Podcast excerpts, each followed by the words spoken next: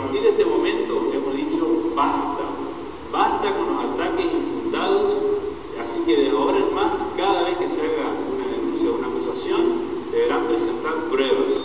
Vamos a iniciar acciones legales contra todas las personas que están haciendo acusaciones que no tienen sustento de ningún tipo. Eh, el día martes que comentaba en este programa radial, por lo cual el día de ayer fui notificado primeramente por una nota del secretario de gobierno manifestando que el día martes se presentó en mi lugar de trabajo y no me encontraba, y yo no me encontraba en el lugar.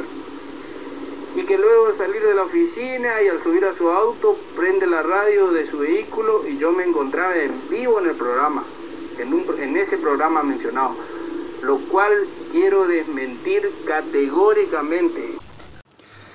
Recordábamos recién eh, dos grabaciones, una eh, un poco más vieja, ¿no? Del intendente Juan Manuel García, intendente de la ciudad centrochaqueña de Machagay, donde en su oportunidad del 9 de diciembre del año 2020 salía en una, eh, en una conferencia de prensa donde se tomó nueve minutos de esa conferencia de prensa a amenazar a aquellas personas que eh, hablaban mal de su gestión.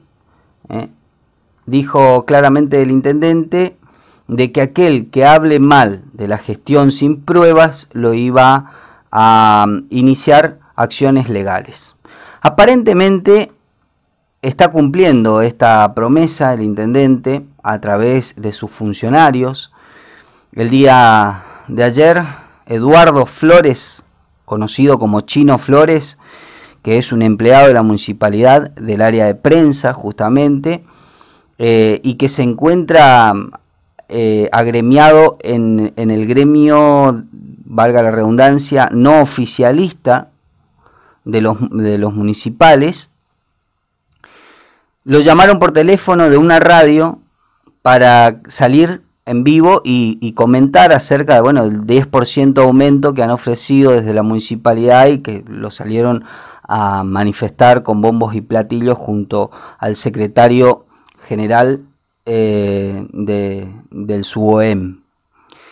10% de aumento que, bueno, claramente chino explicando ahí un poco los números, qué significa, cuánto significa en, en en el trabajador municipal ese 10% es realmente una miseria. Bueno, habló de precarización laboral eh, y contó cuál es la realidad de muchos empleados de la familia municipal. El problema es que lo escuchó el jefe de gabinete, Guillermo Willy González, y el día de ayer lo notificaron con una cédula para iniciarle ¿sí? una, eh, información sumaria.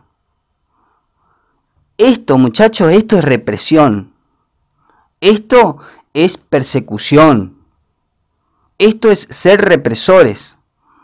Esto es ser dictadores. Esto es cumplir la amenaza que ha hecho el intendente, encima acá con una grave eh, que, que, se agrava un poquito más, porque es un empleado municipal, es decir, que depende directamente de esta gente, esta gente lo puede dejar sin trabajo, ¿eh? a Chino Flores, que bueno, aclara Chino de que él no se ausentó del lugar de trabajo, sino que lo llamaron por teléfono. Ahora, ¿hay que callar al que piensa distinto? ¿Hay que amedrentarlo? ¿Hay que censurarlo de esta manera? Están en la función pública, muchachos. Es obvio que hay gente que va a estar de acuerdo y gente que no. Dejen que se manifieste como quiera. Me parece que se están yendo al pasto. En su momento toda la clase política eh, salió con un documento a rechazar categóricamente el discurso antidemocrático del intendente García, pero aparentemente no ha sido solo un discurso y una amenaza, sino que lo están llevando a cabo. Y este es un ejemplo. ¿eh? Esto daña la institucionalidad democrática.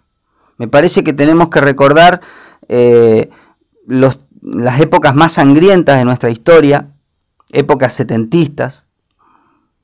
Y estamos volviendo a esto. No hace, no hace mucho, fue el 24 de marzo, muchachos, estuvieron hablando ahí, dando discurso de que nunca más acá, nunca más allá, nunca más.